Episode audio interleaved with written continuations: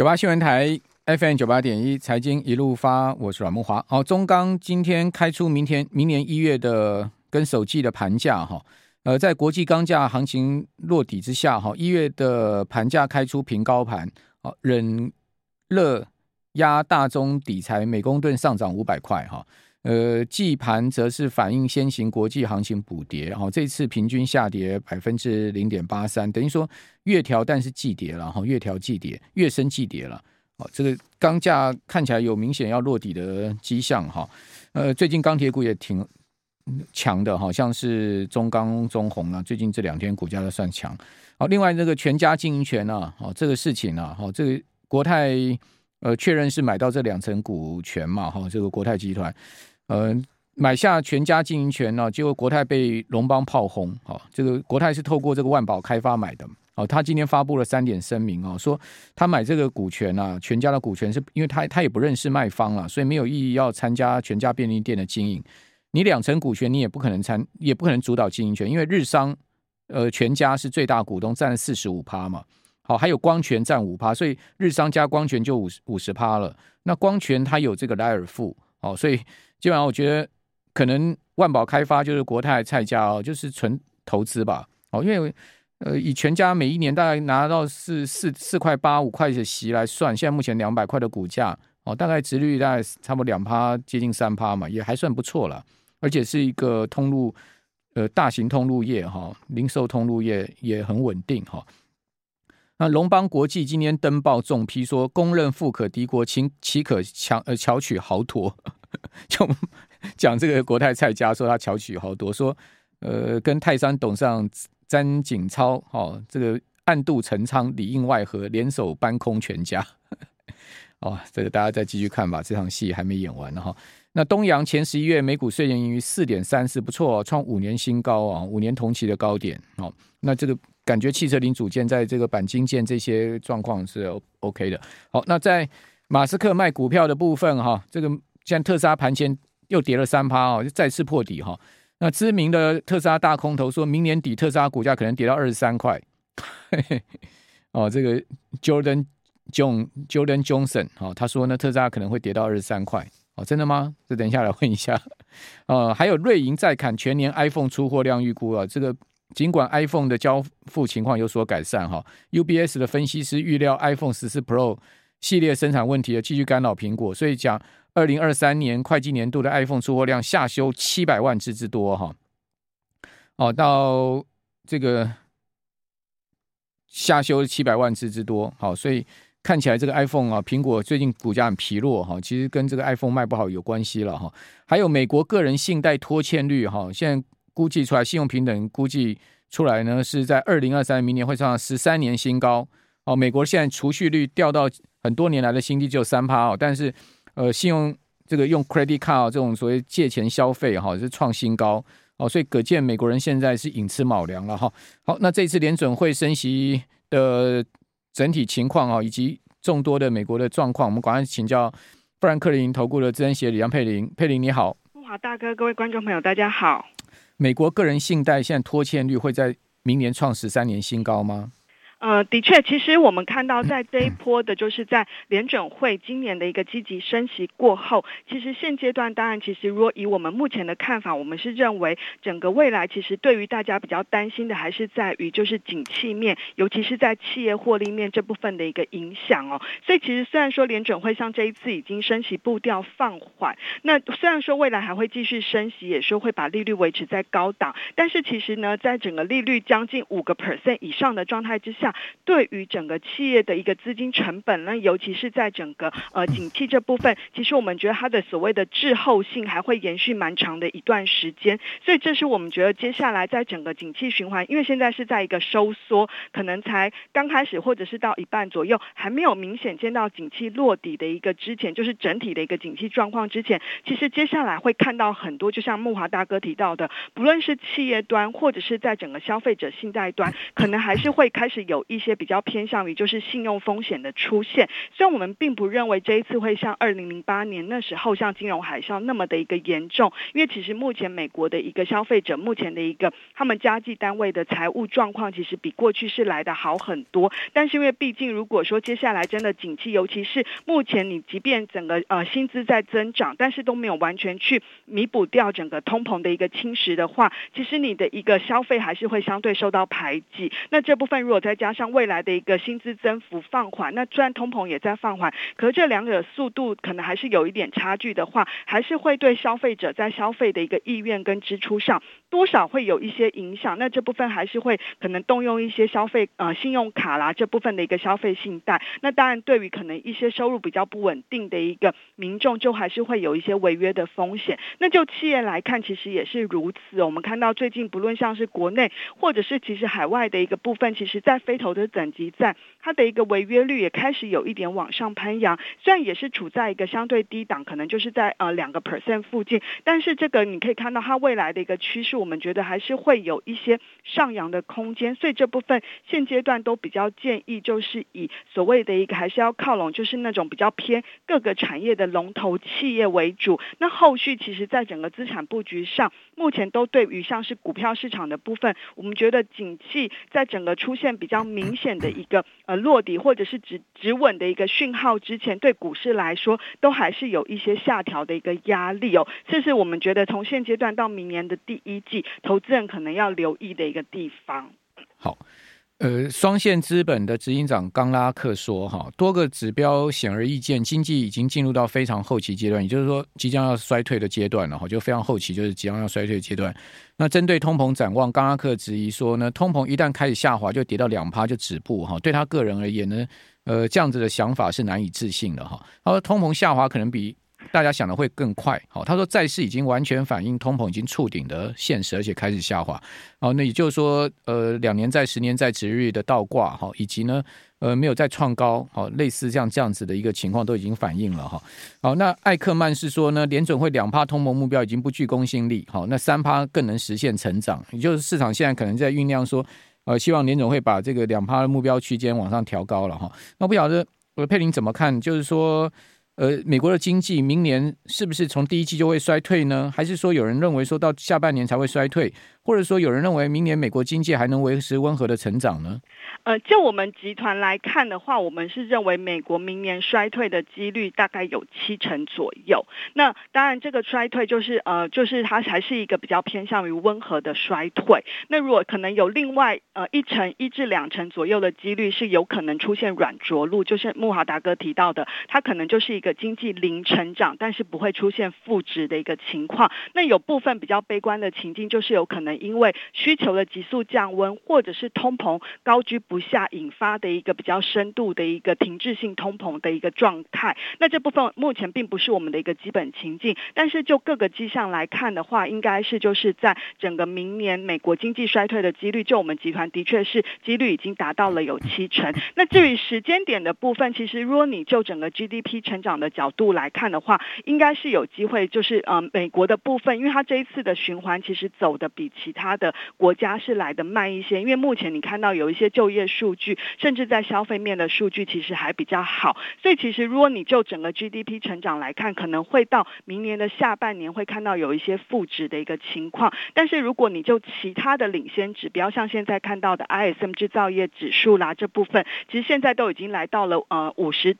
以下就是在萎缩的一个状况。那这部分我们觉得，如果就 ISM 这些比较领先指标，可能是在明年的上半年是一个相对的，就是明年年中，就是大概第二季附近，第二季到第三季附近，会是一个美国就是在 ISM 制造业指数是一个相对的一个底部的一个可能时间。那如果是这样的话，的确在明年上半年就是景气还是在一个下行，但是其实投资人也不用那么的一个悲观啦，因为之前有跟大家提到过说，通常股市会。是在整个景气落底前，大概会提前三到六个月左右时间落底。那这部分呢，如果说美国景气不是陷入到一个比较严重的衰退的话，我们觉得其实这部分对于股市虽然可能还是有一些回测低档的压力，那这部分呢，呃，但是其实只要它这个底部就是整个景气循环，就是需要一些时间来等待它落地。那这时候通常还是一个可以开始去留意做定期定额这样子掌握它一个呃微笑曲线这样子很好的机会。嗯，好，那联准会是看明年。这个 PCE 啊，核心 PCE 明年会到三点五嘛？哈，是。那你们集团怎么看呢？呃，的确，我们集团也是认为这一次的一个通膨，虽然说呃，就是它下滑的速度，其实最近看了看出来这几个数据，这几个月的数据，其实下滑的速度并不算快啦。但是我觉得就金融市场来看，尤其刚梦华大哥提到的，不论是美元或美债部分，其实都已经反映了就是在呃整个通膨触顶的一个情况。但我们觉得，因为这一次的通膨有点不一样的是，第一个就是主要这一次呃影响让美国最近。的通膨率下滑，很大因素是来自于就是在商品价格或者是能源价格的部分。但是你去可以看到联准会最关注的，不论是核心通膨当中，像是居住的成本，鲍尔自己有说，可能在明年的上半年会触顶之后就会比较呃放缓。但另外一个他比较关注的，真的就是就业市场，就业市场，就业市场。他认一直强调，即便他认为就是在失业率明年可能会从现在的三点七升到就是。四点六个 percent，他觉得即便在那样的状态，美国的就业他觉得还是有一些紧俏，所以这是为什么？其实联准会他明年在整个联邦基金利率这一波的升息终点是提高到五点一 percent 的一个主要原因。OK，好，我们这边稍微稍呃稍稍待一会儿，九八新闻台 FM 九八点一财经一路发，我是阮木华。哦，这个听众朋友不要被诈骗了哈，今天有一个很很悬的诈骗的消息说。呃，有一个男的哈，这个结婚的一对夫妻啊，一个刘先生啊，他认识一个女网友啊，这个女网友呢，呃，就叫这个刘先生帮他去缴这个保费啊。那这个刘先生很老很老实，也很好心啊，好，他揪他老婆一起哈，这个呃去去预借现金，好，他也没这个钱，他就预 借现金啊，去帮这个女网友要去汇十三万的这个保费哦，结果还好呢，就是在银行。被这个柜台员给阻止了哈，就是说这是诈骗，居然有这样的好心人，那自己的没也没十三万，就预借现金啊，去帮这个女网友啊，这个诈骗集团呐、去去缴保费，这是怎么回事啊？哦，所以听众朋友，现在是诈骗花招无奇不有哈，居然会让人这样去帮你缴保费，这样这个诈诈骗的一个情况，就可见哦，这些诈骗的话术啊，手法是挺厉害的，不知道有用这个过去以前金光党都是用迷魂药嘛。哦，现在现在也不用 迷魂药，隔空抓药就对了，可以诈骗。所以现在这个金融诈骗太多了哈，大家千万不要举为天上掉下来的消息就是一个好消息，就你真的就信以为真就汇款了。哦，钱是呃，不要把钱不当钱啊，你要把钱当命嘛。钱不是命啊哈，钱是命根子啊，这个自自己的钱不要就乱汇了哈。好，那我们常听我们节目的 Joseph 啊，原来是住在纽西兰呢哈，这个。以后您就是我们纽西兰特派员喽。好，这有有纽西兰什么消息要跟我们立立马回报哈。好，我们继续访问富兰克林资深协议梁佩玲。好，佩玲，这我们刚刚的这个问题啊，就是说，呃，明年的这个景气好会不会衰退，其实是一个大大的一个悬念嘛哈。还有就是衰退的形势以及那个物价的下降，其实这都会关系到联准会的利率决议，也会关系到金融市场的走势，对不对？对，呃，没错，因为其实你可以看到，这次联准会在利率会议十二月的利率会议当中，其实，在记者会或声明稿，其实呃。鲍尔还是持续强调，就是说他们觉得目前的政策立场还不够严格啦，就是呃未来还是会持续的升息，只是这个升息的步调会看经济的一个状况而定。不过他也强调，就是升息的速度其实并没有那么的重要，他强调的是最后的一个利率水准跟维持在那个水准会有多久。所以其实如果以最新的一个利率点阵图预估的话，明年就是这一波的升息终点，联邦基金利率会来到五点一个 percent，而且我觉得要值得留。留意，就是在十九位官员当中，有十七位都预估明年的利率是要在五个 percent 以上，可以看得出来，真的是绝大多数官员的一个共识。嗯、那要到二零二四年才有可能会降息，但是你可以看到，如果就今天凌晨金融市场的反应，美股是反映联准会鹰派立场下跌，但是就美债值利率来看的话，其实呃并没有，就是它盘中有冲高，但是之后又回落，甚至我们如果从从芝加哥的一个利率期货来看，他们目前预估就是明年二月跟三月联准会会在各升息一码，它的升息终点大概只会在四点七五到五个 percent，而且明年十一月就会开始降息，看得出来目前市场的一个期待跟联准会释出来的讯号，其实还是有一些落差的，所以我觉得接下来可能呃投资人可能要持续从就是接下来因为解禁期结束了，就是会有更多的联准会官员出来喊话，我觉得这部分的确会是持续再度牵动金融市场比较波动的一个原因。那除了在联准会的一个政策方向，基本上我们觉得算是比较底定之外，只是金融市场还需要消化这个政策的一个呃呃预期。那另外一个我们觉得真的比较大的挑战还是在于，就是接下来可能十二月中下旬到一月中下旬开始会进入比较密集的一个超级财报。那这部分其实如果就目前的预估，就是史坦普五百大企业在一月要公布的第四季获利预估是衰退二点五个 percent，这个幅度可能还是有下修的一个空间。这部分就会造成整个股市，我们觉得明年的元月行情相对可能就会比较保守一点操作一些。嗯，好，正好又遇到农历要封关，对不对？哈，嗯，好，对。那呃，你你比较相信利率 CME 的利率期货，还是相信点阵图呢？你比较相信哪一个？呃我个人是比较相信呃联准会的利率预估啦，因为毕竟他们才是掌舵的那个。这个是官官话还是真？没有没有是真的。但市场的，我觉得市场的预期会随时调整，嗯、okay, okay 它的变动蛮大的啦。对了对了对了，就、嗯、因为利率期货它是随时在变动，那点阵图一季才出来一次嘛。对对对对。好，不过就像我刚刚跟大家讲，那个大陆券商它。今年就有这个很好的 question 哦，就是点阵图 VS 利率期货。他说从二零一五年以来看哈，不管点阵图和利率期货，它在年末的时候啊，就年底的时候，隐含下一年度的利率水准跟实际情况都有误差 啊。点阵图跟利率期货的结果也出现过六次背离，就是两个东西不两个数字不一样，六次背离。那其中有四次啊，这个利率期货跟实际的情况更接近哦。对后续后续的路径哈判断。呃，这个大陆的券商认为是应该更相信利率期货，而而非联准会的点阵图。那他是这样讲了，大家参考了。他说呢，美国联准会的政策展望，他们预计了大陆的券商预计，美国从明年第一季开始就会经济衰退。他说，从历史上来看，哈，美国联准会降息的时间最多滞后衰退两个月，也就是说，如果第一季开始衰退的话，可能呢。两个月后，好，就五月、六月就开始降息啊。那他说这样的情况，在一九七零年到一九八零年代高通膨时期也不例外哦。而且那时候通膨也不亚于这一次哦。而且呢，在衰退之后的一年呢，利率都会下调到这个衰退前的一半左右，或是更低诶。哦，那他说呢，因此他们预估啊，二零二三年联准会的最大几率会降再升五十个基点，就刚刚佩林所讲的哈，这个利率期货的这个状况，年中开始降息，全年降息幅度可能会达到一百个 BP 啊。